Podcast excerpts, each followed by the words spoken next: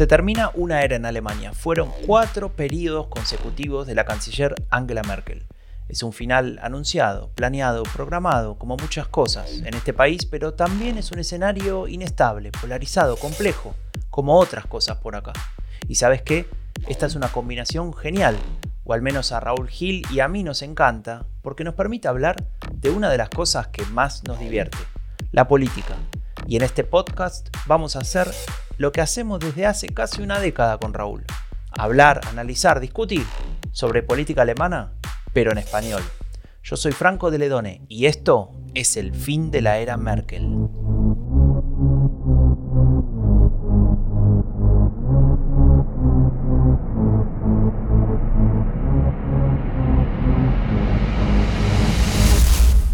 Ya nada falta para que se vote en Alemania. Pareciera que se estabilizó un poco el escenario, pero esto no significa que la campaña haya vuelto a ser aburrida, o al menos eso intentamos pensar. Vamos a ver. Eh, para aburrido igual tenemos a los debates, ¿no? Lo hemos visto el fin de semana pasado, esperemos que cambie el próximo fin de semana, pero bueno, ya vamos a llegar a esa cuestión. Raúl, ¿cómo estás? Contame, ¿cómo están las posiciones para esta última vuelta de, la campaña? ¿Cómo lo ves? Bueno, yo, Franco, quiero que, voten ya, que voten de una vez, que se vote y nos pongamos a hablar de otra cosa, porque ¿cuántas encuestas llevamos? Eh, Dios mío, es horrible el baile de encuestas, Tenemos dos por día, ¿no? Casi. Nada, es horrible. Yo ya no miro. Yo ayer puse, dije, esta de cantar, me encanta cantar, porque me, hace, me pienso en cantar, ¿no? En, el acto de cantar. Cantar es con K. Eh, dije, cantar pinta rojiverde el futuro de Alemania. Esta es la última encuesta que comparto. Que llegue ya el 26S, el fin de la era Merkel. Bueno, cantar decía 26 eh, para el SPD, uno más. 20 para la CDU, uno menos, 17 para los verdes, igual, 12 para AFT, igual. Ahí sigue AFT, ¿eh? Achita Gallando, sin que, no, sin que sale de sus temas, sin que sale de ellos, están en solo... Y teniendo un montón de problemas, ¿eh? Salió otro Y teniendo un montón de problemas, sí, teniendo un montón de problemas. No salió, salió un artículo de financiamiento ilegal más grave que el que tenían ya, o sea, la situación se empeora y encima el candidato cabeza de lista hace pasa vergüenza pasa ah, vergüenza en la tele. No sé si viste lo de. Sí, sí. Cuéntalo, cuéntalo. cuéntalo. No, cuéntalo tú. Pues. Mira, le hicieron una entrevista eh, con un, un reporter adolescente, digamos, una de estas cosas que inventa la tele para intentar llegar a la juventud. Entonces pusieron. Lo hicieron en Twitch. Claro, no, no era en Twitch, eran. Bueno, no sé. Pero es absurdo. La haces en la tele normal, ah, claro. que no ve ningún joven, con un presentador joven. Bueno, eso, ¿no? digamos, es como lo mismo, pero sacaron al periodista o la periodista que debería estar y pusieron a un adolescente. Que está muy bien que el chico pruebe. Bueno, entonces entrevistaba al, señor este de AFT, al jefe, eh, se llama No, alto Raúl, no digas eso. Shrupala, eh, que mm, le empezó a decir, aparecía esa parte donde él decía, hace falta que en la escuela se aprendan más de de los, de los poetas alemanes y de los escritores, tenemos una historia rica y qué sé yo. que no se hable de García Márquez tanto. Claro, que este Shrila y qué sé yo. Y el chico le dice, bueno, a mí me parece que aprendemos bastante de eso, pero bueno, cuénteme usted, ¿cuál es su poema favorito? Eh, em, sí, em, no se me ocurre ninguno. Madre mía, ¿eh? Así estaba el jefe no, y, el representante de la identidad nacional, ¿viste? No sabe. Bueno, él hubiera podido salir del paso, lo que pasa es que son un poco inteligentes, hubiera podido salir y dice, no se me ocurre ninguno y esta es una muestra de que hay que cambiar la, el sistema educativo alemán, porque a mí no me enseñaron. Sería gol de media cancha. ¿Y sabes qué es lo peor, Raúl? Que después este señor, Chupala, fue a... Chupala. Fue a... No, te dije que no lo digas. Que no, no, se lo estoy repitiendo el nombre. Bueno, te sale mal pronunciado, disculpame. Ah, bueno. Fue a Maybrit Ilna, que es otro de estos talk shows. Eh, no, no Maybrit Ilna, Maischberger, eh, en, en ARD. Y la mujer estaba con un liberal y la mujer sale con esta pregunta, ¿no? Bueno, vamos a decir ¿Cómo que está con un, liberal? un poema, el de los liberales lo empieza a decir. En un momento le dice, bueno, espere, espere, espere. Usted, señor Chupala, ¿me puede decir cómo sigue? Y no lo sabía. Entonces vos decís, bueno, te equivocaste una vez, quedaste mal, no puedes aprenderte un poema para la próxima entrevista. Tanto. No, pero ahora le van, a, le van a putear en todos los sitios. Le van a pedir que. La verdad es que es un candidato bastante lamentable, ¿no? O sea, Alex Weidel ofrece más, ¿no? Porque es una candidata extraña para FT. No deja de ser lamentable, pero ofrece más, es cierto. Sí, o sea, en el sentido de como candidata, Sí, no sí, sus sí. ideas ni nada. ¿eh? Bueno, todo esto para decir que pese a todo, AFT sigue con 12, ¿no? Estabas diciendo. Sí, en, a ver, aquí en, en- en esta de cantar es así. El resto pues le dan 11, algunas 10, no sé. Bueno, y luego está los otros, los partidos pequeños, que suman un montón, 8, que algunas encuestas les dan 10 y que si quieres luego hablamos de lo que eso supone para el reparto posterior de, Y bueno, si querés lo hablemos ahora, porque en realidad eso, según tu visión o estos días estabas escribiendo, que, que es clave, ¿no? Para entender lo que va a pasar después. Claro, hay que explicar que, por cierto, en la web de elecciones en Alemania hay un eh, YouTube, ¿no? De elecciones en Alemania. Lo podemos poner luego, Franco, en el. Lo ponemos. Hay un vídeo que explica cómo funcionan las elecciones alemanas. Entonces, a día de hoy nos preguntan la gente, sobre todo en España, que les encanta lo del pactómetro. El pactómetro nos va a entender más los oyentes españoles y sobre todo relacionado con, con Ferreras, el presentador de la sexta, ¿no? Que hace programas de maratón de 26 horas seguidas de la, eso con el pactómetro. El pactómetro- vamos. el pactómetro es más fácil en España porque hay 350 diputados, eso no cambia nunca. Entonces sabes que 176, es decir, la mitad más uno es la mayoría absoluta. Y ahí puedes hacer, pues este partido más este más este suman tanto. Bueno, en Alemania no se puede hacer, chicos, porque no sabemos cuántos escaños va a haber después de la... No lo sabemos, ahora creo que hay, ¿cuántos hay? 750 y ahora por ahí, no sé. Eh, ahora, Eh, sí, 700 y pico. Sí. eh, bueno, eh, 709 según el... Sí, exactamente, correcto. Se- 709. Deberían ser Dafón- 598.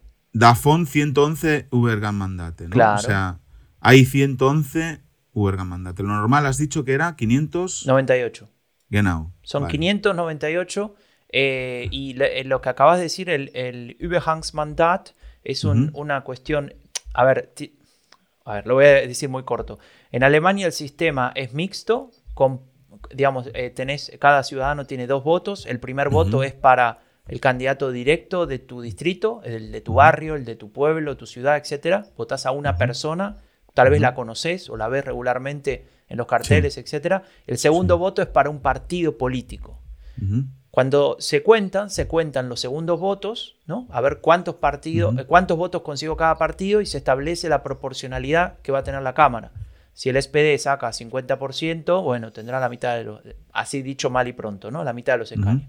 Y así sucesivamente. Entonces, lo primero que se hace es eh, ocupar esos, esos espacios de escaños con los mandatos directos y después el resto lo llenan las listas de los partidos. Ahora, el problema viene cuando un partido tiene más escaños porque ganó muchos mandatos directos de los que le corresponde proporcionalmente. Esto pasa muchas veces con los partidos como la CSU en Baviera, que tal vez eh, no, no tendría que tener tantos espacios, pero que gana muchos todos los mandatos directos. Claro, entonces eso hace que los partidos mayoritarios tengan más escaños que los minoritarios. En algún momento se dieron cuenta que esto era injusto y lo modificaron y lo que hicieron fue meter mandatos de equivalencia, es decir, que el resto de los partidos reciban mandatos o, o escaños para que la proporción se mantenga y nadie pierda su lugar.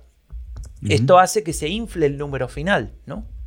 Y se infla de tal manera que se teme que en esta elección, como va a salir tan pareja, eh, termine generándose una, eh, una- un problema grave porque la cantidad de mandatos directos, eh, perdón, de mandatos de equivalencia va a ser tan grande que podría llegar podríamos llegar a tener un parlamento de más de 900 escaños. Dios.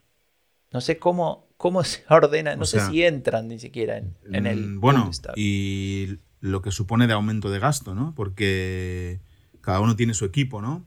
El dinero, el presupuesto para su equipo, su oficina, los viajes, etcétera. Bueno, nos va, nos va a costar más que la protección del clima el nuevo Bundestag. Pues esto me ha quedado muy populista chungo. Perdón, lo, bórralo, Franco. Escucha, eh, claro, por ejemplo, a ver si lo he entendido bien, ¿eh? Porque yo llevo aquí muchos años y he visto tus vídeos y he leído y no sé si lo entiendo bien. Porque esta o no sea, lo van con a esto me preguntar querés todo el- decir que mis videos son malos. Bueno, está bien. No, no, no, te quiero decir que yo tengo malas entendederas. Entonces, por ejemplo, Nordrhein-Westfalen, que tiene 64 mandatos directos, ¿no? Tiene 64, Wahlkreis, 64 mandatos directos. Obviamente, esos 64 se deciden eh, el que gane más por un voto en cada, en cada Valkreis eh, ganará. Por cierto, que el LASET no se presenta por ninguno de esos mandos directos, luego hablamos de eso si queremos, si queréis. Em, entonces, imagínate que la, que la CDU, ponle, saca 30 de esos mandatos directos, ¿no? No sé, ponle, 20, 30, ¿no? Obviamente no, saca, no va a sacarle la mitad de los votos del Valkreis. Claro. O sea, entonces, eh, si saca 30 y le corresponderían por representación 20, ponle, le sumas 10 más, ¿no? Sí, exactamente. Dios. Entonces, e, el problema es, le sumas 10 más. Bien. Ahora, los otros partidos eh, van a tener, cuando contás al final todos los escaños, menos porcentaje del que le correspondería. Entonces, para que no tengan, para que no pase eso, le dicen, bueno, a ver, a los verdes le damos 3 más, a la, al SPD le damos 5 más y así que se sacan de la, de la lista del land, ¿no? De la land liste. Claro, claro. Bueno, entonces, entonces Lasset no corre peligro de, no entrar. No debería, no debería, pero bueno. Aunque sea como Uber, Uber Mandat. ¿Sabes quién está también ahí en peligro por estar en, en lista? Annalena. No, no Habeck. Ah, Habeck. Ah. Claro, porque en su mandato directo al menos corre peligro, porque compite mm. contra un candidato bastante popular de una minoría danesa que hay en Schleswig-Holstein. No, no, me estás contando, tío? Minoría danesa.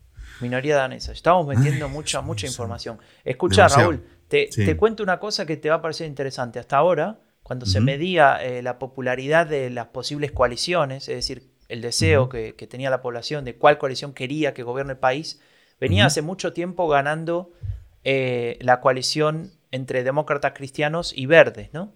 Casualmente los dos candidatos que fueron cayendo en desgracia en los últimos tiempos. Y eso cambió y en el último mes se revierte la tendencia y la coalición favorita hoy en día es una entre socialdemócratas y verdes. Interesante. Bueno, eso, es, eso es normal por, por una razón básica, que es a quien le preguntan sobre eso son votantes de los diferentes partidos, obviamente, ¿no? Y ahora mismo eh, la suma de los tres partidos, digamos, que querrían una coalición en la que no esté la CDU, es decir, los partidos de centro izquierda o izquierda, eh, SPD, Die Grüne y, y, Die Linke, eh, suma eh, un montón de puntos más que, en, las elecciones pasadas. O sea, estamos hablando de que Dilinque, eh, ¿cuánto sacó en, el, en las, en las, eh, sacó las pasadas elecciones? Nueve. Bueno, sacó nueve. Eh, nueve con dos, ¿no? es, em, va a sacar, ponle seis, siete, ¿no? Bueno, ahí pierden dos, menos dos, ponle. Pero es que los verdes, ponle que saquen 18 y sacaron nueve, ¿no? O sea, Sacan ahí nueve más. O sea, te queda más siete. Me queda más siete. Y es que el SPD puede sacar 24 y sacó 20. Más 4. Más, más 4. Eso quiere decir 11 puntos que esto es algo importante que no se está hablando mucho, que lo que es el bloque de centro-izquierda está ampliándose. Que es algo, eh, digamos, ahí podríamos decir, ¿se está yendo girando a la izquierda eh, Alemania? Giro a la izquierda. Bueno, pero esos títulos yo no me meto, eso les corresponde a André Ujerez. No, vale, vale, le corresponden de mujeres. pero, pero obviamente, eh, y bueno, me, recuerda que mm, ayer estaba leyendo en un artículo de, que ayer declaré que mi periodista favorito en estas elecciones se había convertido Robert Paus de Die y hacía un artículo muy interesante que ponía cinco también como mitos ¿no? de esta campaña, no mitos, sino realidades. ¿no? Y una decía, el eje izquierda-derecha no está muerto, está muy vivo. Y en esta campaña estamos viendo como de verdad eh, hay diferencias entre los partidos de centro izquierda y los de centro derecha. Hay unos que quieren subir el salario mínimo y otros que no. Hay unos que quieren controlar el precio del alquiler y otros que no. Y hay, no sé, como que hay, hay, un, hay unas diferencias mínimas y básicas, pero las hay. Y ante esas diferencias y ante ese escenario, los alemanes están diciendo 11 puntos más para el bloque de centro izquierda. No sé, algo está pasando, ¿no? Aunque obviamente tenga que ver con Sols y todo eso, y, obviamente con el salto enorme de los verdes, no podemos olvidar que aunque el, resultado del 26 de septiembre pueda ser en parte decepcionante para ellos, están doblando los resultados de hace cuatro años. bueno, vamos a ver si lo pueden comunicar, ¿no? Bueno, yo les puedo ayudar si quieren. Si me llaman, tiene mi teléfono. Escucha, ya que lo mencioné Andreu, quería decir una cosa. Eh, Andreu Jerez el otro día lo puso en Twitter. Se encontró con Boro Ramelow y lo entrevistó. Ah, Seguramente en alguno de los medios en los que colabora va, a salir. Cuando esté, lo difundimos. Una entrevista a Boro Ramelow, que es el, jefe de Die en Thüringen. Es el único y el primero eh, de ese partido que llega a ser ministro presidente, o sea, a ser gobernador de una región de Alemania. Y es interesante conocer un poco a ver qué piensan los pragmáticos de Die ¿no? Porque en general conocemos a los más intransigentes. Ojalá, ojalá Bodo Ramelow tenga un papel importante después de las después de las elecciones, porque eso quiere decir que Die pues será, digamos, eh, pues irá más hacia el, pragmatismo, ¿no? A lo que igual necesita en estos momentos. Y pensaba, cuando vi a Andreu ahí, que estaba eh, comiendo el Mittag Essen con, con Bodo Ramelow, ¿no? O sea, como, si, como dos... Pensaba, esta es la diferencia entre los tertulianos como nosotros que estamos aquí sentados en, la, en nuestra mesa con un café y un micrófono y un periodista que pisa el barro, un periodista de raza que se va hasta Erfurt y consigue una entrevista con Bodo Ramelow y nos cuenta de verdad qué está pasando ¿no? con claro.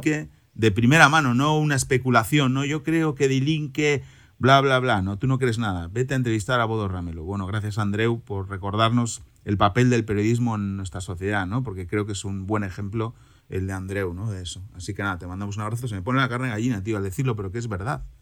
Es verdad, ¿no? Hace falta más periodismo de ese, ¿no? Todo esto para que nos perdone que usamos su frase. y menos tertulia. Bueno, su frase del fin de la Merkel, que ahora la usa todo el mundo, obviamente, en todos los lados. O sea, se ha hecho famosísimo. Bueno, no solamente, Raúl, eh, no solamente hablan de eso, sino que ahora todos titulan Merkel la canciller de la crisis. Claro, claro, obvio, obvio. Ese, pero te voy a decir una cosa.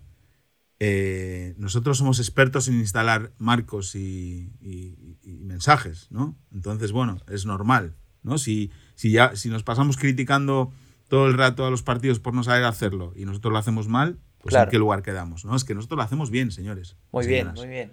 Escúchame, Raúl, eh, Por cierto, escuchen el episodio 4 de La Canciller de las Crisis eh, porque para mí es el mejor de la, de la, serie, todavía queda el quinto, pero por favor escuchen el cuarto, porque aparte de ser el episodio cuarto de la canción de las crisis, es el bonus extra de Epidemia Ultra, así que nada, no digo más, escuchen. ¿Puedo hacerte una confesión? Sí. En ese episodio aparece Barack Obama, eh, por un momento, ¿no? Sí. Y eh, Barack Obama no habla en el episodio, simplemente aparece, es mencionado por la narradora, Rocío González. Y en un momento, Barack Obama está enojado por algo y hace un gesto así como de, ¿no? como de cansancio, se enoja. Yo me tomé la libertad de ser Barack Obama por un segundo. No, ¿lo hiciste tú? Sí, sí, sí. Qué maravilla. O sea, me puse en la piel de Barack Obama y fui presidente, ex presidente de Estados Unidos por tres segundos. Qué maravilla. Bueno, pues lo siguiente es ser canciller alemán, podría ser. Claro, voy a ser de Merck. Bueno, eh, tengo que eh, practicar Scholz o Laschet o no sé cuál. Sí. Escucha, ¿puedo hacer una interrupción para anunciar una noticia? Anuncie. Que Greta, bueno, sabéis que el viernes es el, Clima Strike, la huelga por, el, por el clima en todo el mundo. Y obviamente en, Berlín, Alemania, va a ser muy potente porque aquí Fridays for Future es potente, ¿no? Con Luisa Neubauer y, todo, y todos esos chicos y chicas que nos eh, recuerdan que hay que necesitamos un planeta para vivir. Y viene Greta Thunberg, o Thunberg, como se diga, a Berlín. O sea, que ella viene a Berlín a participar en, la concentración de, Berlín. En a dos días de las elecciones. A dos días de las elecciones. Yo estaré ahí con los nenes, iremos. Eh, no sé, hemos preguntado en el colegio si van a hacer algo en el colegio, pero nos da igual. Nosotros vamos a ir a las 12 allí, en punto. Y cuando termine me voy para el Cervantes a, organizar todo para el domingo. Sigan, sigan diciendo que la política alemana es aburrida. Sigan diciendo, sigan diciendo. Greta, ¿cómo se dice? Tumber, Tumber. No sé, después se lo preguntamos a nuestros colegas suecos que hacen el. Lo decíamos ayer en el artículo, por cierto, del, Confidencial, que hoy, eh, hacía una broma en el Discord. He nombrado ya un montón de plataformas, da igual, no pasa nada.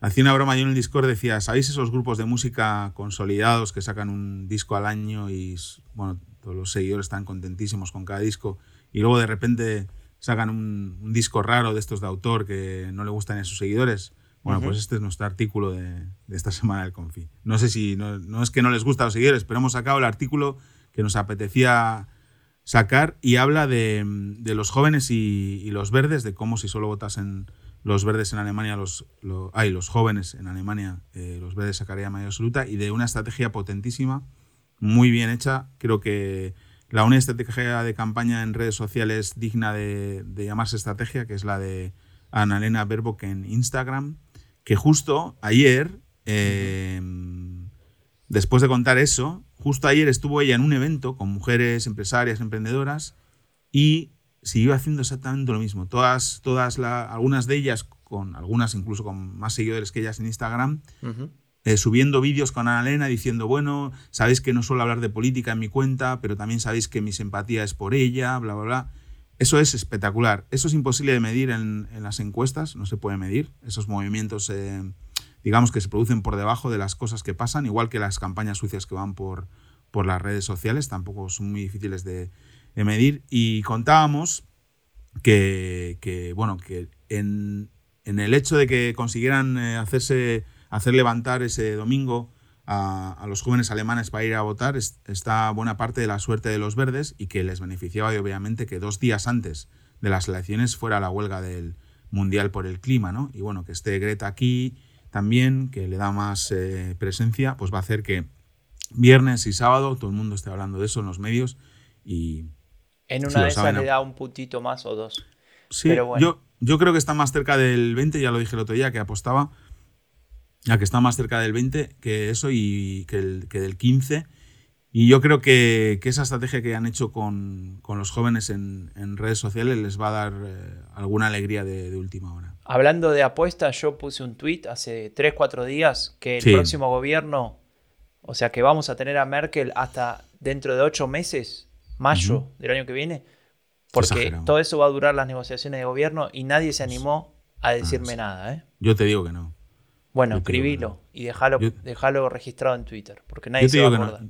Claro, ¿no? al final antes estábamos hablando de los, de los partidos pequeños y luego no terminé la argumentación porque me lías, Franco, pero hay 8 puntos o 10 puntos de los partidos pequeños. Ninguno, salvo sorpresa mayúscula de Freie Vela, que está en el 3 o por ahí, va a entrar al Bundestag. Esos 10 puntos que corresponderían, si imagínate que hay 700 eh, escaños, ¿no? Son 10 puntos, pues más o menos proporcional, serían 70 eh, escaños, ¿no? No me falla. Vale. Esos 70 escaños no se reparten entre esos partidos pequeños, sino que se reparten entre el resto, ¿no? Claro. Entonces, eh, si los verdes y el SPD suman, por ejemplo, 43%, digamos que sería el 43% de esos 70 escaños, ¿no? Ponle que son 30. Si a los verdes y al SPD les faltan 25 escaños para la mayoría absoluta, con las cuentas normales, eh, con esos 30 la tendrían. Pero bueno, son suposiciones que hago yo. Muchas suposiciones. Sí, pero están basadas en datos. Bueno. ¿Qué pasa? Necesitamos que nos ilumines, Raúl. Ajá. ¿Qué es el voto dual? Ah, bueno, madre mía. Maravilla. Bueno, esto es una cosa con la que yo me he peleado mucho en mi tierra de origen, Cantabria, porque durante muchos años, desde el 2003 de hecho, que fue la vez que me presenté yo candidato al Parlamento regional, no nacional, regional, Muy bien. salí. Queremos iba al 6. de eso. Iba al 6 y sacamos 13. O sea que entré. No había primer voto y segundo voto. Si hubiera habido primer voto, no me hubiera votado nadie.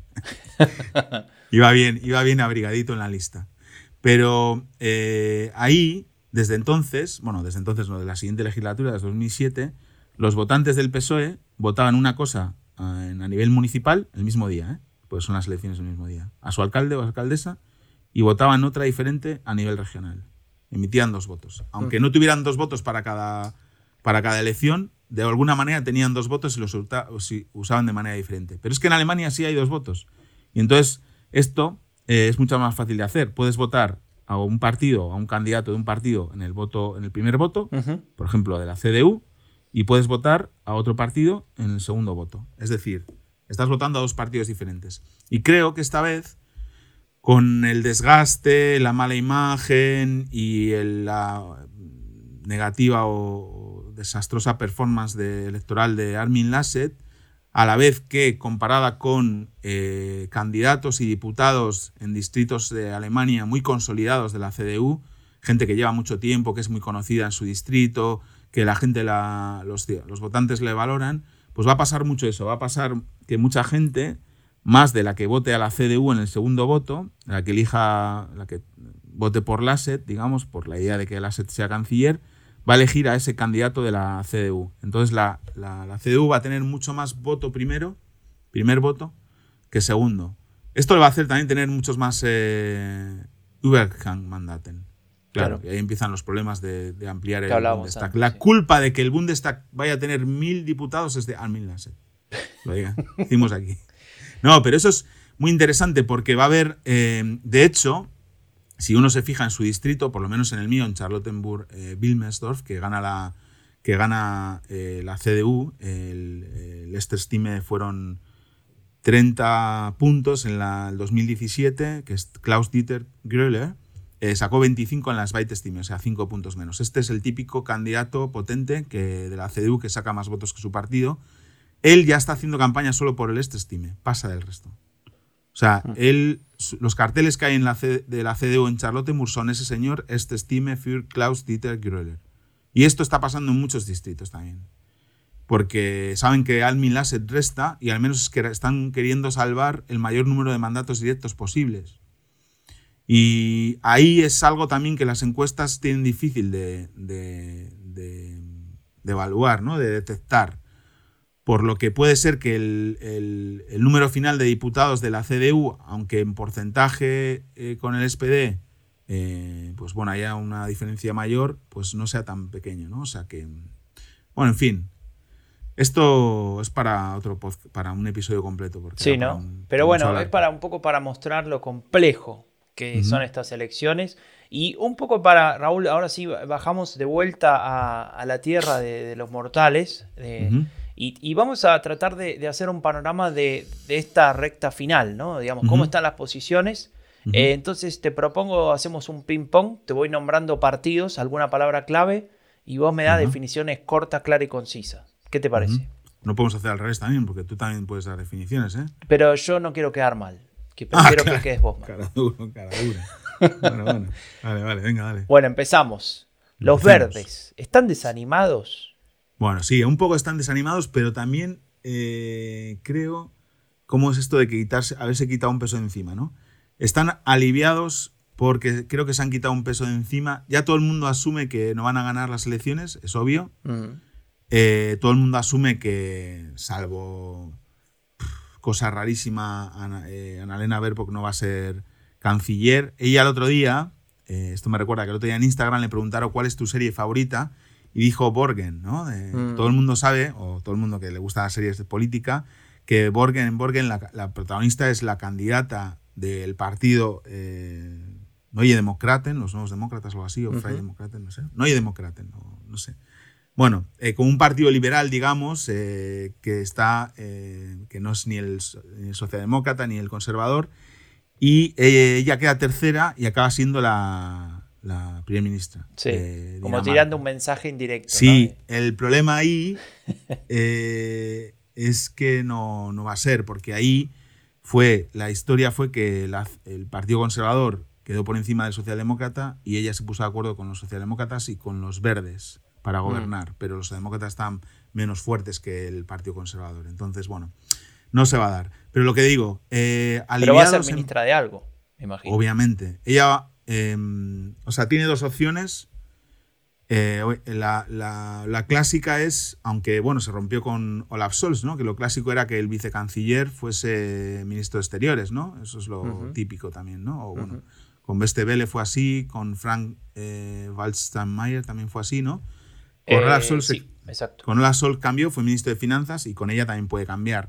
Yo creo que para ella y para los intereses de los verdes, eh, lo mejor sería que se hiciese cargo de esa macrocartera ¿no? climática, energética, etcétera, de innovación, bueno, todo eso, ¿no? de la transición ecológica, ¿no? A, como la que hay en, en España, ¿no? que hay una vicepresidenta de, transición ecológica. O sea que vos decís que los verdes, eh, digamos, tuvieron que abandonar eh, su objetivo de tener el primer canciller verde, en principio, y eso de todas maneras, para un partido Vamos a, vamos a hacer una analogía. Para un partido adolescente entrando en la adultez, eh, es, es un, un, momento en el cual, bueno, se sienten tranquilos, pueden terminar la campaña con una buena imagen, incluso tratar de vender eh, este, este triunfo como una, como una victoria y no como una derrota. Me refiero al resultado, ¿no? Como una victoria y no como una derrota. Y a partir de ahí construir en adelante, ¿no? Siendo parte del próximo gobierno y eventualmente poder tener alguna chance dentro de cuatro años. Claro, ellos lo que tienen que vender es ese resultado histórico, obvio, y que son claves para la formación de gobierno, y no solo para eso, sino para el, pues, el rumbo del, de Alemania en los próximos años. ¿Para vos habrá reordenamiento entre dentro de las filas de los verdes, particularmente en el dúo que lidera Habeck y Baerbock? Bueno, ahí en la campaña ha tenido que haber rifirrafes, obvio, no igual que entre Alberto Fernández y Cristina eh, Fernández de Kirchner. ¿Qué me traes Argentina acá? No, bueno, pues digo para, para rifirraf. No tantos rifirrafes como ahí, pero algo de rifirrafes, rifirrafes entre Robert Habeck y Annalena Baerbock ha habido. Eh, mucha gente se pregunta, ¿no? Porque se equivocaron los verdes con. Bueno, no sé. Eh, lo del diario del lunes. No el contrafáctico, sí. Claro. Eh, yo creo que los dos van a estar en el próximo gobierno y, que, mm, y que van a ser puntales de ese próximo gobierno y que por la imagen que tienen, si son, si son capaces de hacer las cosas que proponen, van a estar muy arriba en la, valoración. Así que desanimados puede ser porque iba a ser un resultado histórico y lo será, pero será algo decepcionante también, pero aliviados también y creo que en esta recta final, aunque es verdad que ya mucha gente ha votado, y con esto que hablábamos de la de huelga del clima y, bueno, con esta idea de que los jóvenes, eh, el otro día salió un estudio brutal, un estudio a nivel internacional, tres de cada cuatro jóvenes eh, están muy preocupados por el futuro del planeta y les afecta psicológicamente. Eso es una brutalidad. Eso es una brutalidad. Nos estamos cargando otra generación más. Nos cargamos la que sufrió la crisis del euro, nos, estamos, nos hemos cargado la generación de jóvenes de la pandemia, ahora nos vamos a cargar la siguiente por el clima. ¿no? Estamos, estamos eh, aplastando los sueños de generación tras generación, Franco. Y a mí que he sido director general de juventud en un gobierno ese, año, esa legislatura 2003-2007, eso me duele un montón. Te duele, sí. Un montón. Pero bueno, en fin. Te propongo pasar al, siguiente. El partido de Justin Timberlake, y quiero decir de Christian Lindner, el partido de los liberales, ¿están estancados ahora? Están estancados, aunque en la última foto Lindner sale todavía más guapo de. No, guapo, o sea, él se cree que es guapo, ¿no? Pero bueno, sí, sale ahí, sale mirando ahí como con cara de miro hacia el futuro. Están estancados. ¿Hacia la derecha o hacia la izquierda? Eh, claro, esa es la pregunta, ¿no? Esa es la pregunta. Ellos, eh, o sea, lo hemos dicho muchas veces aquí Christian Lindner no se quiere quedar bajo ningún concepto fuera del próximo gobierno. Si le da para Rod Kroon y no les necesitan, va a estar llorando mínimo tres meses. va a estar llorando mínimo tres meses. Va a tener que hacer un, no sé, va a ser terrible, porque él cuenta con estar en ese próximo gobierno. Incluso estaría en el próximo gobierno, aunque no le dieran finanzas, porque es consciente de... Claro. Claro, para mí es clave em, la posición de salida después de, las elecciones. O sea, no es lo mismo que Olaf Scholz gane con el 24 y le saque tres puntos a la CDU que que le saque uno. No es lo mismo que los verdes queden más cerca del 20 que del 15. O que los liberales le ganen a los verdes. Claro, bueno, eso yo, yo lo, descartaría, aunque es verdad que en algún momento han estado ahí cerca. ¿no? Alguna encuesta le dieron 13 a 13, creo, ¿no? Sí, 15 a 15, no me acuerdo. Sí, pero bueno, yo creo que mm, ahora mismo, por ejemplo, la, de, la última de, de cantarles a 17, 11, etc. ellos soñaban con ese 13, que es donde estuvieron ahí, pero no sé, si quedan por debajo de, de AFT también es un varapalo para ellos. No, creo, no creo. Pero bueno, quién sabe. no sé. Escucha, te quería contar una cosa que me parece bastante interesante y la estuve diciendo en alguna, alguna entrevista que nos hicieron. Hay un caso que hay que mirar con cuidado. En la región de Schles Schleswig-Holstein, que es en el norte de Alemania, limitando con Dinamarca. Su capital es Schwerin. No, su capital es Kiel. Ah, Schleswig-Holstein. Estaba pensando que estás diciendo Mecklenburg-Vorpommern. Ante Pomerania. No, no voy a hablar de Ante Pomerania. Estoy hablando de Schleswig-Holstein, ah, la tierra de Robert Habeck. Eh, perdón, perdón. La tierra de Robert Habeck, donde actualmente eh, gobierna Jamaica, ¿no? Es decir, un, un, un gobierno entre CDU, liberales y verdes.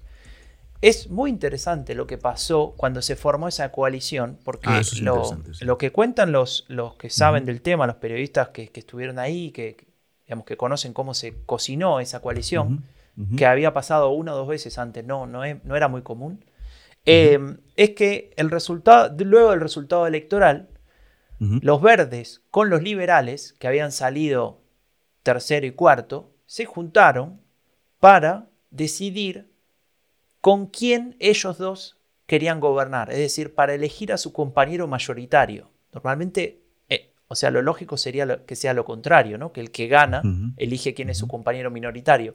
En este caso, verdes y liberales, con Robert Habeck a la cabeza, es decir, el número dos de los verdes, y Wolfgang Kubici eh, por el lado de los liberales, que también es el número dos de ese partido, es decir, dos personas con mucha, mucho poder dentro de cada uno de sus partidos, dijeron, a ver, nosotros armemos una agenda. Resolvieron cómo querían encarar esas negociaciones y con quién preferían gobernar y optaron por la CDU por sobre la socialdemocracia. ¿no? Y esto es algo interesante, no porque se vaya a repetir a nivel federal, obviamente no puedes comparar un, Estado federal chiquito al norte que con el Alemania completa, pero es interesante pensar, ¿y si los verdes y los liberales optan por una estrategia similar y se sienta Christian Lindner, Habeck y Baerbock a, negociar, bueno, a ver, ¿quién nos conviene más, Laschet o Scholz? Y en una de esas le, imponen las, los enanos le imponen las condiciones a los gigantes. Entonces, bueno, esto es un escenario que se podría dar. No sabemos si se va a dar, pero es interesante, o al menos a mí me gusta especular un poco. Pero pasamos al próximo, ¿te parece? Dale. Los socialdemócratas están enardecidos. enardecidos. Ay Dios. Eh, pero no vamos a hablar del resurgir de la socialdemocracia, ¿no? Eso es para otro día. Eso para más tarde. Bueno, yo creo que los socialdemócratas. Eh, mira, el otro. ¿Quién decía el otro día? Eh, ah, este Robert Paus. Mira, le, cito otra vez, de Itzait.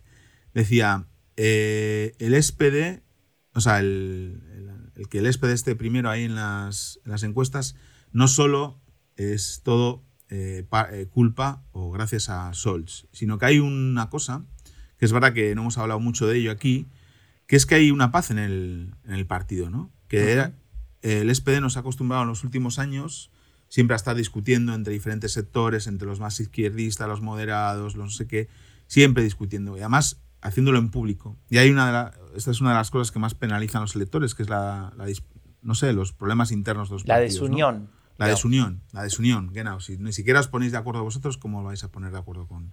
No sé, ¿cómo vais a, poder gobernar? Y el SPD era el partido de eso, ¿no? De la desunión, del cambio constante de presidentes. Y de repente, con estos dos eh, presidentes que. Saskia Esken y Walter Boyan, no me acuerdo el, bien el apellido. No, Norbert Walter ah, Boyans. fíjate que lo carismático que es, que no me acuerdo de su nombre. Bueno, con ellos y el, chiqui, el chico este Kevin Kuhner, nuestro amigo, eh, pues bueno, han llegado un poco a la paz. ¿Por qué? ¿Qué eh, para, para, para, ¿Cómo que nuestro amigo? ¿Qué es amigo tuyo? Nah, bueno, es, no sé, de Twitter. Twitter. Porque, Entonces, ah, bueno, yo tengo que confesar que muy bien no me cae, pero qué sé yo, debe mm. ser por Twitter. A mí tampoco, pero bueno, no pasa nada. Yo le pedí, no siempre siempre he pedido que le quitasen el Twitter. Pero bueno, ellos, nombrando a Olaf Scholz, eh, pacificaron. Prohibidor. adelante, De alguna manera eh, eh, contribuyeron a esa pacificación porque eran los izquierdistas nombrando a un moderado. Pero dice Robert Paus que los izquierdistas de hace unos años son los moderados de ahora, porque es verdad que las, el consenso a nivel económico y ecológico, hasta el FMI y, hasta Joe Biden y en todos los sectores está girando a, digamos, a posiciones de izquierdas clásicas, ¿no? De subir los impuestos a los ricos, etcétera, todo eso. Entonces ahí no hay tantas diferencias. Y yo creo que el SPD ha ofrecido un candidato, el que más se parece a Merkel, un señor aburrido, que, es, que representa la continuidad, y un partido que no se ha peleado. Eh, al, revés que la, que la CDU y CSU. Pero el SPD, em, yo le recomendaría en estos últimos días no sacar mucho pecho de nada de lo que esté pasando. Dejar, tranquil, dejar con tranquilidad que corran los días. Eh, no hablar, eh, no sé, no provocar... O sea, por ejemplo, imagínate que se levanta Saskia Esken y dice, ¿sabes qué? Este jueves vamos a anunciar la reforma impositiva del siglo. Esa es una buena idea, ¿o no? Que no se levante, que no se levante. que no se levante, que se quede. La reforma jubilatoria donde. No, no. tampoco. Yo creo que está bien lo que están haciendo, que es estar más o menos callados y dejar que pasen, dejar que pasen los días. nadie habla. Claro, No, dejar que pasen los días. Es verdad que, que la CDU tiene una, una obsesión con Saskia, es que no sé, como si fuese una peligrosísima radical. Es una señora que yo la veo muy tranquila, pues sí, tiene unas posiciones de izquierdas, pero bueno, en fin, eh, que pueden entrar dentro de lo que se considera socialdemocracia europea, ¿no? no sé. Yo creo que tienen un problema en general con las mujeres y con las mujeres que tienen posiciones políticas claras, ¿no? Salvo con Merkel. ya, salvo con Merkel. Igual es porque no tenía posiciones políticas claras, perdón. Em, entonces, el, eh, sí, yo creo que la SPD se tendría que estar tranquilo, seguir organizando los mítines como está previsto, acudir al, al debate, eh, aburrirnos de nuevo el domingo, es Ossolz, y bueno, eh, ya está, y tratar de llevar el mayor número de gente a las urnas el, el 26 y no provocar, eh, obviamente no cometer errores, pero no, no, no, no, no provocar, ¿no? ¿no? No decir, mira, estamos los primeros, no sé qué, esas. Digamos, como que no generar una ventana de oportunidad para, eso es, eso para que se pudra todo. Claro, además, además obviamente eh, Olaf Scholz está en el momento en que él empieza a bajar un poco. O sea, hay un par de tendencias que dicen que la, el, ¿cómo se llama? La, valoración de Scholz como futuro canciller baja un poco y sube la del asset y verbo, que eso es normal porque a todos les pasó, ¿no? El carrusel este.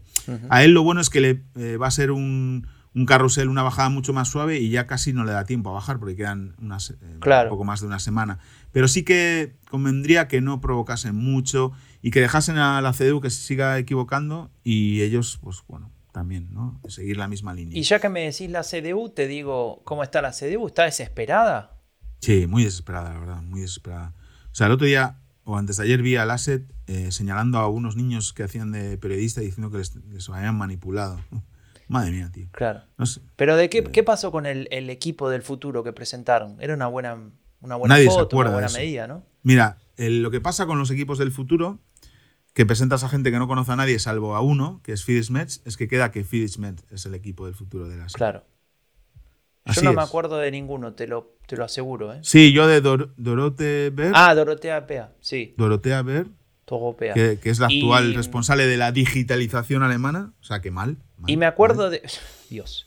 No me hablé de digitalización porque me pongo violento. No, no, y me acuerdo del experto en terrorismo también, que no sé cómo se llama, pero sé que hay un experto en bueno, terrorismo. Bueno, pero yo me acuerdo de otra, que es una mujer, no recuerdo el. Ah, la, ministra de, de Bildung de, ¿de qué lugar? De Schleswig-Holstein. Que se llama Prien, ¿no?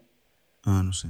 Bueno, Prien, eh, si no recuerdo mal su nombre, eh, la recuerdo, ¿sabes por qué? Porque Hans-Georg Maaßen, que es este candidato, em, digamos, de corte populista de derechas, de la CDU, que está en Thüringen y todo el mundo critica que fue jefe del servicio secreto, que tiene esa cercanía con AFD, dijo que él quería que no esté ella en el equipo, ¿no? Entonces generó todo un lío con eso, como si él tuviera derechos a, decidir quién deja de estar en el gabinete de Laschet. Eh, a Laschet le preguntan en una entrevista, no, en el duelo del otro día, en el debate, le preguntan qué opina de, de ¿no? Y él dice, bueno, es una persona que está en el partido, un miembro del partido. Bueno, pero está con usted en el centro. No está en el centro. Pero nunca se diferenciaba ni nada, ¿no? muy, muy eh, es un señor realmente muy de derechas, casi limitando con la derecha radical. De hecho, algunas veces tiene un discurso de derecha radical. Y es, eh, Amin Laschet no es capaz de diferenciarse de él, ¿no? Entiendo que son problemas internos del partido, pero en, medio de una campaña donde estás intentando remontar, tal vez, em, no sé si la opción más conservadora a la hora de declarar, digo, es, la más indicada y eh, contrasta con la exigencia que le hace la CDU al SPD de decir que no van a colisionar con Dilinque, porque según la visión de la CDU, Dilinque es peligroso, etcétera, ¿no? Muy de izquierda. Eh, y bueno, y ahí se genera esa, esa contradicción dentro del discurso de la CDU, ¿no? De qué es el límite, digamos, ¿no? Pero bueno, nada, eh, era simplemente para marcarte dónde, a qué niveles está esta cuestión de la, esta desesperación de, la CDU que, no sé, yo no me desesperaría tanto. No me desesperaría tanto porque si bien pueden sacar un bastante mal resultado el domingo 26, eh, tampoco está todo perdido porque después eh, podrían ser capaces de negociar una coalición y salir bien parados, ¿no? Pero bueno, qué sé yo. Acabo de ver ahora en que anunciado Ramelow, que hemos hablado antes de él, que le gustaría mediar para una coalición Rot, Grun Rot en el, en el Bund, ¿no? Mm, interesting, interesting. Interesting, pero esto es lo mismo de antes. No habléis ahora de esto. Bueno, a- ahora vamos ahí. No, No te lo olvides. Poné ahí, un, anotótelo en un papel Mm, sí, sí, y déjame sí. ir al último partido y cerramos con este bloque. Y, No, pero de ese hablas tú, que es el partido de tu tierra. Yo quiero saber qué pasa con la CSU. ¿Está haciendo trampa? ¿Qué está haciendo? Me lo preguntas a mí, que tú vives ahí. No sí, sé, yo quiero saber la opinión de los extranjeros, de los no bávaros. Yo, mira, de- desde Berlín miramos con recelo, ¿sabes? ¿no? A- Con envidia. No, recelo, recelo. Recelo, recelo a Baviera. Pero la verdad es que no, no sé, lo que sí veo es eh, que el resultado va a ser malísimo, ¿no? Eh, Y está para la- 28 o 29%. Creo No, que no, nunca le fue tan mal a la CSU. Eso es un después de la desastre. guerra. Es un desastre, ¿no? Es un desastre. Y obviamente ellos van a tratar de decir que eso es que el asset tiraba para abajo, ¿no? No, obviamente no va a ser Obvio. culpa Yo de- no, no es que van a tratar, ya lo están diciendo. Ya lo están diciendo. Sí, ¿no? sí, sí. El otro día cuando fue el asset ahí al congreso que hicieron, que eligieron... eh, joder, no se corta nada Marcus Söder, tío, es terrible. O sea, se ponía a aplaudirle como con, con ironía, ¿no? Aplaudirle despacio y a, a poner una sonrisa socarrona como diciendo, no te estoy aplaudiendo despacio para que me saquen en los memes. Y es que es, eh, es un cabrón, perdón. Marcus Söder es lo contrario de Angela Merkel. Es exactamente igual, eh, lo contrario, es decir, es exactamente cierto, quería decir. Es, es eso, sí. Es tremendo, es Impresionante. tremendo. Y bueno, ese señor es el que, el que según sus cálculos, eh, será el candidato de la Unión la próxima vez, ¿no? Porque él piensa que la CDU va a perder, que Amin Laschet va a caer definitivamente en desgracia, que la. CDU va a votar a un nuevo jefe débil y que él va a poder de alguna manera dominar la escena. Entonces eh, está haciendo todo lo posible para quedar como el canciller impedido, ¿no? El, al que censuraron, al que no le dejaron llegar a cumplir eh, eh, Claro, digamos, lo que es- Alemania necesitaba. El problema es que si hay un gobierno sin la CDU y la CDU se va a la oposición, eh, primero no le va a sentar bien, no van a, hacer, no van a saber bien hacer los deberes y segundo, lo más sencillo o lo más fácil es que haya dos, dos legislaturas de, sin la CDU. No, y además, Raúl, es muy. eh, es demasiado. eh, ¿Cómo se diría? Demasiado ambicioso, incluso hasta tonto, creer que el escenario actual se va a sostener inmutable Claro, en el tiempo, claro. ¿no? O sea, andás a ver lo que hace Scholz o lo que hace el que sea que sea canciller. Si el que, el que toma el mando en la CDU es, es de verdad un, un potente personaje eh, y- y opaca a la CSU. Y también porque el partido de Baviera sigue teniendo este discurso de Baviera. Mira, el otro día, eh, cuando presentaba en, en- en el, en el Congreso. Congreso del partido hace unos días, cuando presentaba a las personas, no sé, en un momento hablan de, de Andy Joya. Andy Joya es el ministro de Transporte no y de no Digitalización de Alemania. Eh, tiene una cantidad de escándalos y de, y de problemas su gestión que, que es, ¿Es el ministro más desastroso de todos? Bueno, puede ser. Yo digo Pero sí, ¿sabes lo que yo dijeron sí. ahí? No. no. Eh, hay que aplaudirlo porque este ministro es el que más plata consiguió para Para Baviera.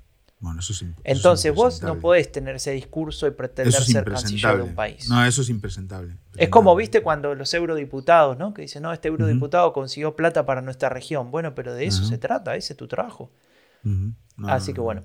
Eh, pero bueno, la CSU está ahí eh, y va a, estar, va a seguir estando al acecho y creo que en esta campaña siempre para eh, erosionar siempre que pueda un poquito más a- al pobre Amin Laschet. Va, pobre, bueno, que se haga cargo de, de su, de su unión, ¿no? Eh, Raúl, te voy a decir las últimas cosas y ya vamos cerrando. A ver, primero, especulación pura y dura, pero corto, ¿eh? ¿Qué tiene que pasar? ¿Qué debería cambiar en estos nueve días que faltan para que Amin Laschet suba y tenga una elección más prudente? Que deje de hablar, que, que termine la verborrea Muy y bien. que, es, y que Sols cometa muchos errores gordos, que, que atropella a una vieja Sols. No le alcanza con hacer un... Eh, no le alcanza con... con- Con el coche oficial. Con el coche oficial. Con el- que la atrope- borracho. no, Que- la, que, no la mate, que no la mate, por favor, ¿eh? pero Que- que la atropelle. No le alcanza con hacer un buen debate el domingo que No, viene. ya lo hizo, ya lo hizo. Hizo un buen debate el, el anterior, eh, con 10 minutos que tuvo tirado en la lona Olaf Scholz. No sé si dormido o noqueado, pero no, no le alcanza. Y los desencantados, eh, no, porque van a volver los desencantados. No tengo tan claro eso. No es Mm. tan sencillo. No es No tan es tan fácil, sencillo. sí. Mm, mm. ¿Qué tiene que pasar para que Baerbock suba?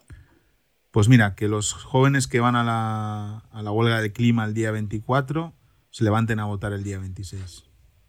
¿Y aún así la alcanzaría? No, ¿no? Sí. O sea, sería subir No. dos o tres puntos, ya está. Sí, bueno, bueno, dos, tres puntos es mucho, pero Es un un, par de ellos, un par de ellos podría estar bien, sí. ¿Qué tendría que pasar, además de... ¿Qué tendría que pasar para que baje Scholz, además de lo del accidente de auto? Bueno, pues que eh, le tuvieran que, que encerrar a él y sacar eh, de bajo llave al- a los izquierdistas de su partido, ¿no? Bueno, eso te iba a decir ya que los mencionás y creo que lo mencionamos antes y por eso te dije, espera, guardalo ahí. Sí. ¿No, ¿No sería una baja para Scholz y una subida para Laschet si se instala el tema de eh, coalición de tripartito de izquierdas? Sí, por Ahora- eso digo que mm, yo entiendo lo que quiere hacer Ramelow porque obviamente eso beneficia a. Die Linke solo puede tener un resultado digno si los votantes piensan que puede haber esa coalición de izquierdas. Si creen que, que Die Linke sea más fuerte, eh, contribuye a que en lugar de haya un semáforo haya una coalición de izquierdas. Entiendo que Ramelow tiene que hacer eso, pero el SPD tiene que dejar de hablar de, de coalición de izquierdas. El SPD tiene que hablar de lo que está hablando, de rente, de Mindeslund y ya está. No, no hablar de, de coaliciones porque, porque creo que buena parte de, o no creo, estoy seguro de que buena parte de los votantes que, que ha recibido Sols prestados, prestados de la CDU, de ese 10% que daba Merkel de plus, eh, no quieren una coalición de izquierdas. No puede descartarla porque perdería votos de, de, de los, de las personas más de izquierdas que votan al SPD. No puede descartarla por eso. Es obvio. O sea, le piden que la descarte. No puede. No puede. porque. Pero tampoco puede hablar mucho de ella porque perdería. Es un equilibrio complicado. Pero bueno, ya no es tan. eh, tan o sea, yo creo que la gente ya no tiene tanto miedo a eso, ¿no? En general. Puede ser que los votantes más adictos de la CDU sí, pero esos no van a votar al SPD nunca. Claro. Así que, ¿qué problema hay? Derribando mitos de la política alemana. Y como siempre, yo pregunto y Raúl responde, porque él es el que sabe y el que puede quedar mal. Raúl, Qué mito número uno. Vamos. Escúchame. Sí. Si cuelgas, o mejor dicho, en argentino, si colgás un cartel ofensivo, agresivo, violento en Alemania, la justicia alemana va y te dice, lo tenés que quitar, sácalo. No. No. Falso. Te lo deja. Te lo deja la justicia. ¿Cómo que te lo deja? La injusticia, sí. Em, el caso de. Es que no me gustaría nombrar aquí a este partido porque le damos publicidad. no Un partido de derecha extrema. No, de extrema. Sí, un partido neonazi directamente.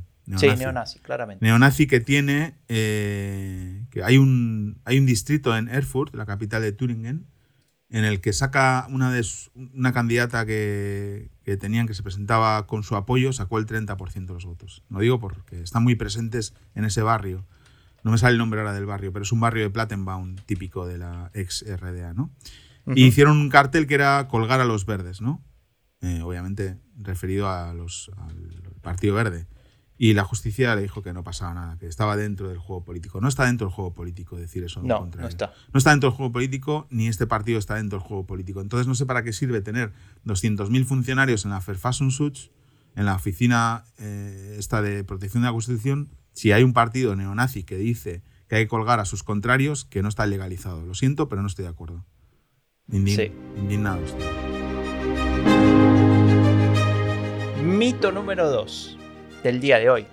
La socialdemocracia ha revivido. Ah, no, ese no, perdón. No, ese era de la no, semana pasada y No, ya otra te vez lo no, por favor. Te voy a decir otro. Eh, El que gane la elección el 26 de septiembre será el próximo canciller de Alemania. No, tampoco. Tampoco Falso. no funciona así. Mito derribado. No funciona así, no funciona así. Luego otro día lo explicamos. Lo Otro día lo explicamos. Eh. Mito número 3. Para Ujú. que ponga la música. Qué maravilla esta música. Me Musicón, emociono, ¿eh? Me- musicón, me- Estoy musicón. de pie, estoy de pie. No, no, yo no puedo levantarme porque estoy cansado, pero si no me levantaría. Bueno, el último, el último. Raúl, pará, Sí. voy a apagar la música porque esto es serio. Estoy Sí. enojado. Estoy enojado porque me enteré. Por la vos, prensa. A mis espaldas. Por la prensa, nunca mejor dicho. Por la prensa encima. Me enteré por la prensa. Yo pensé que vos me decías las cosas de frente en la cara. No, no. A mis espaldas me enteré que conseguiste un nuevo trabajo. Sí. Leí en algún portal colombiano muy importante Sí, un medio, que decía, medio colombiano. hoy hablamos con Raúl Gilbenito, importante. Ujú. eh, originario de Santonia, comedor de anchoas, No, sé no- qué, no sé cuánto, Sí. responsable de la comunicación de Merkel, punto. ¿Cómo es eso que sos responsable de la comunicación? Bueno, yo también, yo también me quedé un poco alucinado porque no me había enterado del nombramiento. Es que nunca he hablado con, con Merkel. Eh, esto pasa. A ver, estamos en una vorágine absoluta, ¿no? Ayer hablábamos con, con Iciar, ¿no? Del diario.es, eh, muy maja, que es también ah, oyente del podcast y quiso Ujú. charlar con nosotros un rato sobre el podcast y sobre política alemana. Le mandamos un saludo desde aquí para cuando lo escuche. Y le decíamos, yo me siento como una campaña electoral de esas en las que he trabajado, en todas esas campañas eh, que como consultor intergaláctico he, he trabajado, porque es verdad que no paramos de, bueno, estamos con las elecciones alemanas, con nuestros compromisos con, con el podcast, con el confidencial, eh, estamos eh, atendiendo a los medios para hablar de elecciones alemanas, estamos eh, de promoción del podcast Merkel, la canciller de las crisis, y al final es una vorágine que yo tengo ganas ya de que, que baje un poco porque, en fin, eh, me siento candidato a canciller, ¿no? Y en esa vorágine, eh, con los medios, pues siempre pasa, ¿no? Que uno habla rápido el- y uno le envía la información y te preguntan, danos unas líneas de tu perfil. Y yo pues puse experto en comunicación, consultor intergaláctico, co-conductor de- del, del, del fin de la Merkel y que llevaba la, y que era el responsable de la comunicación del nuevo podcast de la, Merkel, la canciller de las crisis, porque siempre lo nombro también para que la gente lo, lo conozca, ¿no? Sobre todo en ese público colombiano nuevo.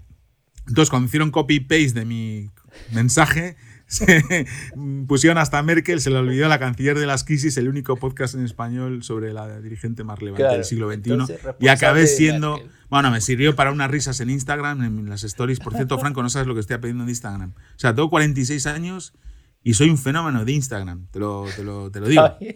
Te lo digo, te lo Le digo. vamos a contar a Merkel, así te pone responsable de su Instagram. Sí, hay un Instagram que se llama Bundeskanzlerin, que no es oficial, sobre ella, que es brutal, que le sigue un montón de gente y no es oficial, no sé cómo hacen, o no sé, lo, se, lo, se lo permiten. Bueno, Raúl, eh, ¿qué va a pasar el 26 de septiembre, además No. de que hay elecciones alemanas? el 26 de septiembre van a pasar muchas cosas, pero Contame. tenemos ese macroevento en el Cervantes, Macroevento. no, bueno, macroevento con, pedir más dinero. con unos, eh, para unos 30, 35 invitados, obviamente con todas las eh, medidas del corona. Eh, La 2G. El Senado nos ha dicho que podemos elegir entre 2G y 3G. Estamos eh, pensando qué elegir. Y tenemos, que ya lo podemos anunciar, que es eh, el streaming que vamos a hacer por Twitch de 6-7 horas se emitirá también por eh, la web del Confidencial. Esto es un puntazo, Franco. O sea, Ujú. el Confidencial es uno de los medios digitales más importantes de España. Eh, digamos, de los nativos digitales, eh, creo que es el más relevante de todos y que hayan decidido eh, apoyar esta, esta idea y transmitir también a sus lectores el- el- la- nuestra transmisión es espectacular. Gracias al Cervantes por, por también alojarnos y darnos todas las facilidades, sobre todo Cristina, la directora de la biblioteca, que está siempre disponible para decirnos hasta que tienen frigorífico, cosas así. Y luego también hemos encontrado la colaboración, que agradecemos mucho, del Colmado de Berlín, que es, una, es un, un restaurante que hay en Berlín que tiene dos, dos locales, uno en Alexanderplatz y otro en la Kudam, y que nos va a servir un catering espectacular que, con pinchos que va a haber hasta anchoas de Santoña. No me digas. Sí. Bueno, esa- esas que las pongan donde estamos nosotros. Bueno, muy bien. No la comparto con nadie. Así que gracias, obviamente, al Instituto Cervantes, gracias, muchísimas gracias a Confidencial por confiar en nosotros y gracias también al apoyo de mucha gente, entre ellos el Colmado, por facilitarnos la tarea ese día 26, que va a ser una auténtica fiesta de la democracia. Y a toda la gente que también eh, en el Discord, etcétera, como Ignacio y alguno más que nos ofreció traer comida, Sí, que espectacular. llevar, etcétera. Eso, es- Muchas gracias eso se de llama comunidad, eh. Franco, eso sí. Sí, Eso muchas gracias. Estamos muy contentos de contar con ustedes. Bueno, Raúl, es hora de despedirnos. Sí. Nos vemos en una semana. Van a faltar dos días para las elecciones. Dios. Me emociono, me pongo de vuelta de pie. No, no. Muchas gracias por estar ahí, por los mensajes, por el feedback. Son una maravilla. Suscríbanse en Spotify o en todas las plataformas de podcast porque estamos en todas. Nos vemos en Discord también. El fin de la era Merkel es un podcast producido por Rombo Podcast. Si querés saber más sobre política alemana en español, visita eleccionesenalemania.com o seguinos en Twitter.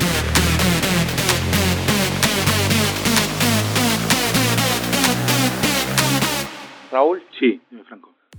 Hay personas preocupadas porque me censuraste la semana pasada y no me dejaste preguntarte algo. Ah, bueno, a ver. No sé, digo, ¿por qué no me dejaste preguntarte la semana pasada? Se te olvidó, creo. O sea, no tergiverses. Bueno, Raúl, ya empezás a inventar. Bueno, un saludo a Alberto Fernández. Chao.